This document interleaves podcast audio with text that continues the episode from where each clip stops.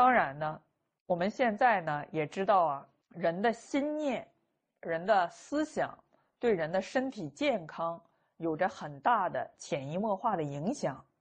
所以做儿女的呢，哎，需要把水结晶这样的实验，哎，多给父母分享，让父母经常产生积极的意念，对自己的身体啊，也要经常心怀感恩，通过意念的方法。能够把很多的疾病啊给化解。丧则治其哀。这个父母过世的时候呢，做儿女的呢都要举办丧礼。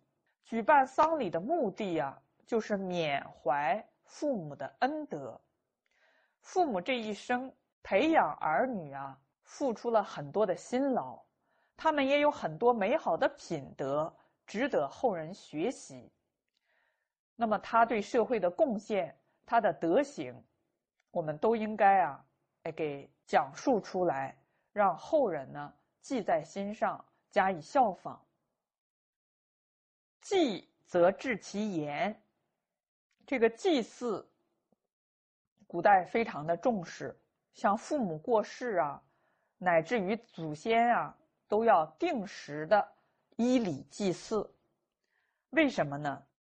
祭祀的宗旨就在于不忘本，所谓返本报始也。教导人知恩报恩，饮水思源。我们想一想，一个人连祖先都念念不忘，想着定时去祭祀，对于过世久远的父母都能够想着定时去祭祀，这一个人呢，一定是有深厚的。知恩报恩的意识，他不是以功利的原则去为人处事、待人接物的。所以古礼呢要求啊，祭祀要依礼依时，要按照时节的变化来祭祀。比如说春天的时候，春雨覆盖了大地，我们祭祀先人，好像先人也也像春天一样重返人间。到冬天的时候，霜雪覆盖了大地，让人们感觉到一种寒冷。这种寒冷不是因为天气的变化，而是因为心中意念着故去的先人。所以春季和冬季的祭祖、祭祀啊，最为隆重。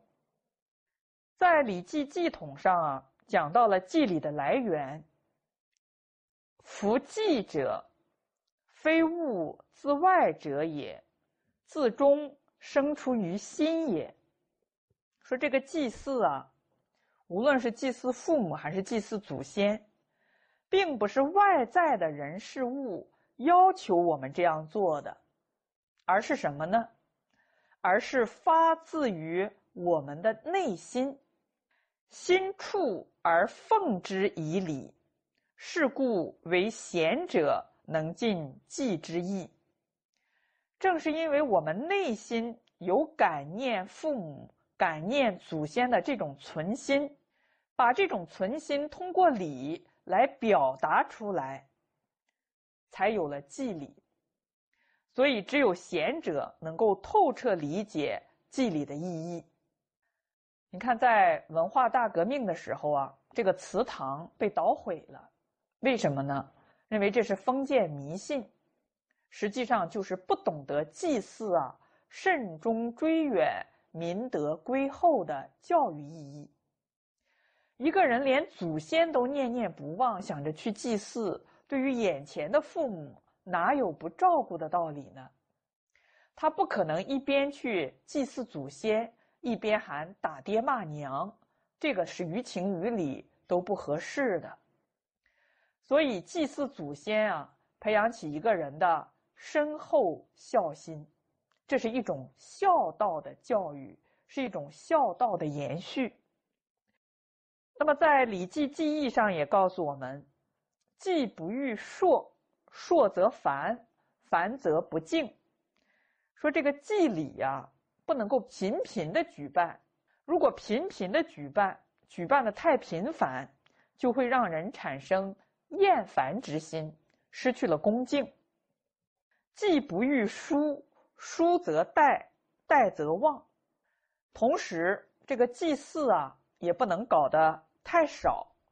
如果搞得太少，就会让人产生怠慢。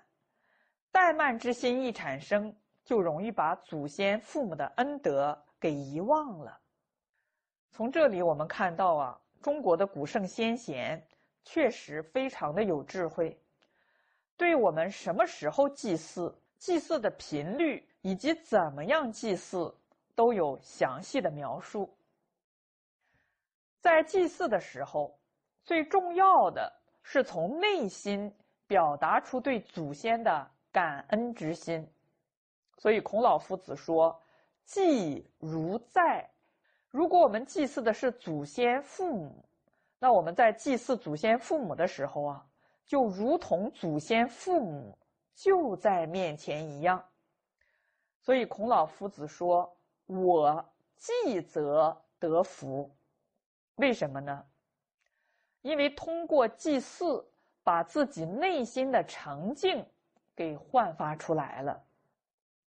特别是在现代社会啊，大家都很忙碌。一年四季忙忙碌碌，忙忙碌碌，好像都没有停歇的时候。很少有人能够收摄内心，把自己的内心呀从外物上给收回来。所以祭祀呢，也是给大家一个收摄身心的机会。在祭祀之前有要求，那就是要斋戒沐浴。对内要调摄内心，使内心清净，把心从外物上收回来。在《论语乡党篇》上也讲：“斋必辨食。”斋戒的时候啊，不单不吃肉，就是好粮食也不吃。为什么呢？怕的是自己心里会贪着滋味。古人在祭祀的时候啊，是这样的恭敬。对外呢，还要隔绝一切交际、娱乐、房事等等的活动。斋戒的时候，要把自己的心集中于思念先人生前的起居、住所、音容笑貌、饮食习惯、志趣爱好等等。当然呢，更重要的是思念古人、先人，包括祖先和父母留给我们的道德精神。我们要发心把这样好的道德精神承传下去。所以古人看一个人斋戒时那种恭敬的程度，就知道这个人思念亲人的程度如何了。斋戒必须谨慎。所以孔老夫子说：“我祭则得福。”为什么祭祀能够得福呢？一切福田不离方寸，是因为你把诚敬心、感恩心、恭敬心，通过祭祀的礼仪都给提起来了，怎么会没有福报呢？所以根源呢？还是在于你的心有所改变。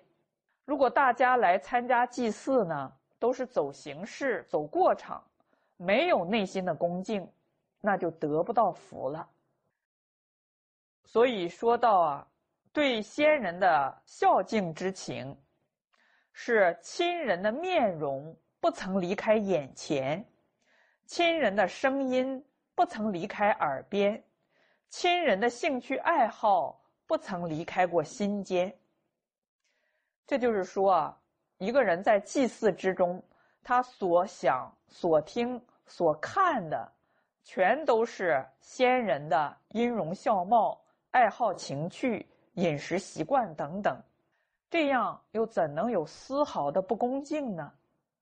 所以，君子啊，对父母在世的时候是恭敬的赡养，生。视之以礼，去去世之后啊，是虔诚的祭祀，这样的祭祀啊才得福。是因为呀，通过祭祀，把自己知恩报恩的心和诚敬之心给引发出来了，这是得福的根本。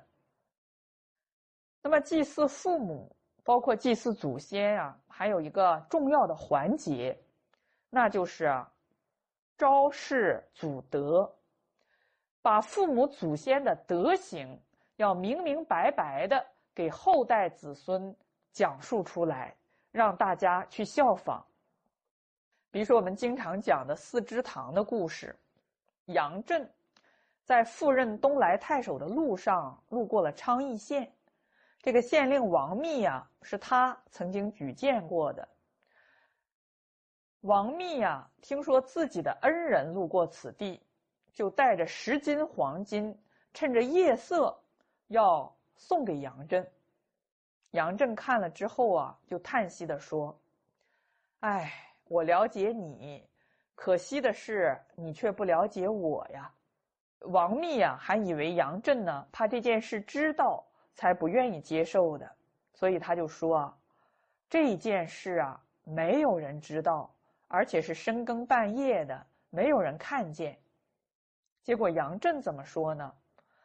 他说：“这件事啊，有天知，有神知，有你知，有我知，这叫四之才。怎么说没有人知道呢？”所以杨震拒不接受这四之才。那么他呢，一生廉洁，为官呢很清正，所以老的时候啊，也没有什么家产留给后人。同事看了之后就劝他，说：“你不为自己打算，也要为你的后代子孙着想啊，要留一些家产给他们呢。”杨震怎么说呢？他说：“我留给我的儿孙最好的财富，那就是他们是一个。”廉洁官员的后代，结果果不其然啊，他的儿子、孙子、曾孙都秉持了杨震廉洁的家风，为官非常的清廉。结果怎么样呢？历史上称他们家四世三公，连续四代都有人做到三公的位置，代代都有贤人出现。那么杨家的后人呢，为了纪念祖先这种德行，就把他们家的房屋取名为四支堂。那我们想一想啊，凡是杨家的后代从这一个四支堂的匾额下走过的时候，都会受到教育、受到提醒，说我们的祖先不收四支财。那我作为他的儿孙，怎么可以贪污受贿、以权谋私呢？所以你看呢，杨家的后人，即使到今天，虽然移居国外、海外，仍然念念不忘祭祀祖先。比如说，在一九九五年的时候，缅甸四支堂的后人就扩建四支堂。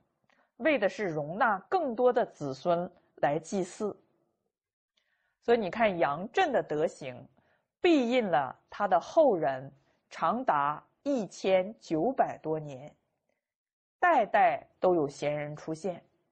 不仅如此呢，哎，我们经常把杨震的故事啊分享给大家，大家听了之后都深受感动。他不仅仅庇荫了自己家的子孙。而且是庇荫了整个中华民族的子孙，所以他家的后代啊绵延不衰，代代有贤人出现。什么原因呢？就是因为祖宗有德行啊。积善之家必有余庆，积不善之家必有余殃啊。这是《易经》给我们的教诲。所以你看呢？司马光先生啊，就给我们说过，说遗金于子孙，子孙未必能守。我们现在人没有智慧啊，辛辛苦苦赚了很多钱，甚至贪了很多钱，自己还舍不得花，为的是什么呢？为的是给儿孙做打算。但是呢，古人提醒我们说你的儿孙有德行、有能力，他会用自己的德能创造财富、创造事业，你留钱给他有什么必要呢？如果你的儿孙又没有德行，又没有能力，你留钱给他，他也迟早会败散掉。你把钱留给他，又有什么意义呢？所以，无论儿孙有没有德行，有没有才能，你把钱留给他。对他都是百害而无一利呀。遗书于子孙，子孙未必能读。你看我们自己啊，很喜欢读圣贤书，法味无穷，从中感受到了读书的喜悦。但是现在的年轻人没有这个福报了，每一天看电视、上电脑、打电动玩具，很少有人呢。能够静下心来读一读古书，汲取古圣先贤的智慧，这还不是没有办法。即使如此，还不是没有办法。不如积阴德于冥冥之中，以为子孙长久之计。不如怎么样呢？不如你做了很多的好事，积功累德，不图名，不图利，积下了阴德。这个阴德呀，可以庇荫子孙长达千秋万代。所以你看，孔老夫子的子孙一直绵延到今天，保持了两千多年、八十多代而不衰。走到哪里，一提到是圣人的后代，大家都是啊，非常的恭敬啊。孔老夫子的德行庇荫了子孙两千多年。所以，不如积阴德于冥冥之中，以为子孙长久之计。那么，这个呢，就是告诉我们祭祀特别的重要，因为它起到了教育的含义，他能够教导人知恩报恩、饮水思源，而且呢，不忘祖宗的德行，让自己的行为啊有责任感，一言一行、一举一动都不要忘记祖先的恩德。不能够啊辱没父母祖先，所以这个祭祀呢非常的重要。